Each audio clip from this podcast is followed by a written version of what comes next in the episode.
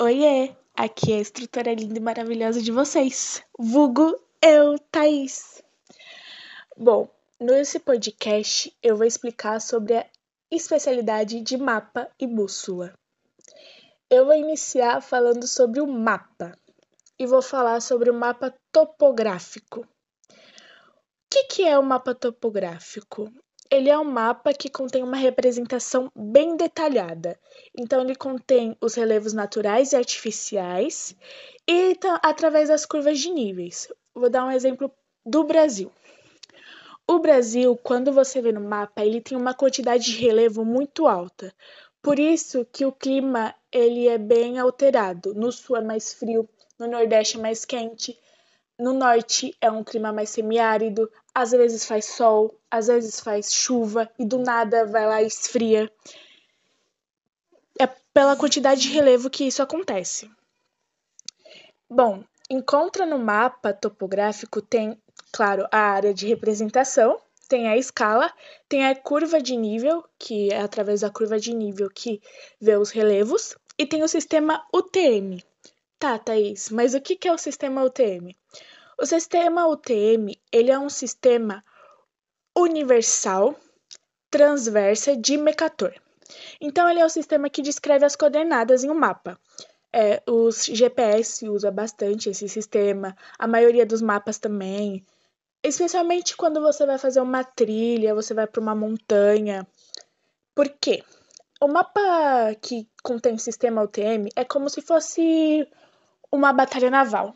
Contém todos os quadradinhos e aí, para você se localizar no ponto específico é mais fácil. Sei lá, por exemplo, 90 graus do leste e 50 do norte. Aí você consegue achar um ponto específico para que consiga achar. E a maioria dos mapas contém esse sistema, na verdade. Tipo, ele tem um sistema padrão Porém, tem os mapas que contêm esse sistema, mas não é o sistema padrão que ele possui. Agora eu vou falar sobre o mapa ortofoto. O mapa ortofoto, ele também tem uma representação fotográfica, só que de uma determinada região. Então, ele também tem os elementos de escala, tem as deformações, mas é apenas de uma determinada região, não assim, sei lá, de um todo. E aí, o que, que acontece? Na topografia contém a elevação. Então, tipo, tem uma representação numérica da, da atitude local. E também tem um intervalo entre curvas de níveis. Então, por exemplo, é, no, no mapa topográfico contém, nas curvas de níveis, tem a representação do relevo.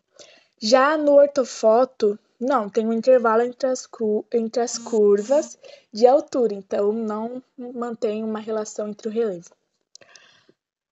Tipo, as formas de relevo no mapa ortofoto, ela tem tipo vales, montanhas, penhasco, é definidas pelas curvas, pelas curvas mesmo. Agora eu vou falar também sobre a distância, tipo a relação da distância dos mapas. É, os mapas contêm uma distância é, em graus. Você pode, tipo, se contém um sistema UTM, ele pode ter uma relação em graus. Ou você também pode ter calcular a distância. E aí vai, por exemplo, de um ponto A até um ponto B, do ponto B até um ponto C. E aí pode ser em quilômetros, em metros, centímetros, enfim. E, por exemplo, a escala do mapa. Um centímetro equivale a 3 km quadrados. Então, caso você queira converter a distância real, você tem que saber disso. Tá, agora eu vou falar sobre o sistema grid. O sistema grid, ele contém também o sistema UTM e ele vai, ele tá bastante presente nos mapas. Só que no sistema grid, a unidade de distância é metros ou milhas e não graus, como é mais comum no sistema UTM. Por exemplo, nos mapas do IBGE é usado esse sistema. E aí, é, só que é um sistema bem padrão.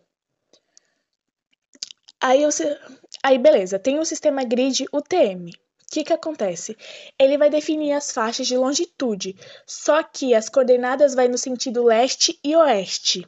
Então, ela cresce do oeste para o leste. E aí vai dando as coordenadas, só que correspondente a graus de longitude. Beleza. Bom, sobre o mapa, é basicamente isso que vocês vão ter que saber. Ah, tá. E tem sobre, por exemplo, a norte quadrilada, quadrícula. Falei errado, acontece. A norte quadrícula, ela vai a partir das coordenadas de um mapa, ou de uma carta, ou de alguma coordenada que te der. A norte verdeiro. Por exemplo, a norte verdeiro é assim. A Terra ela tem um eixo para ela poder dar rotação.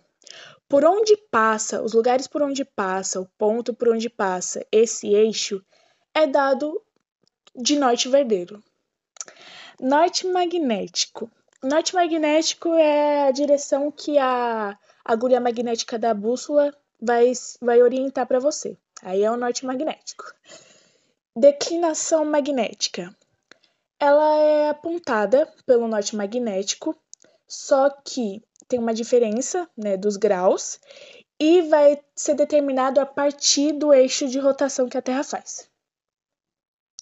Se deu para entender, né? Convergência meridiana. A convergência meridiana ela vai indicar os, onde que vai deslocar para o, e, para o leste ou oeste do norte verdeiro, certo? Agora sobre a bússola. Sobre a bússola, eu vou enviar uma foto para vocês de uma bússola bem legal para você saber cada detalhe da bússola, certo? E eu vou explicar para você a, a, o que é azimuth. Azimuth é uma medida da direção. Ela é definida em graus, então a medida horizontal, no caso, é chamada de azimuth. Uh, Hum, aí tem como calcular azimuth também, mas é bem específico. Vou mandar uma foto para vocês também, né? Que não dá para explicar. Porém, é basicamente isso que vocês precisam saber. O resto eu vou estar mandando como questionário e vou estar mandando também a foto de bússola Bom, tenha um bom dia, uma boa tarde, uma boa noite, seja lá o horário que você estiver vendo isso. E qualquer dúvida é só me chamar. Tchau!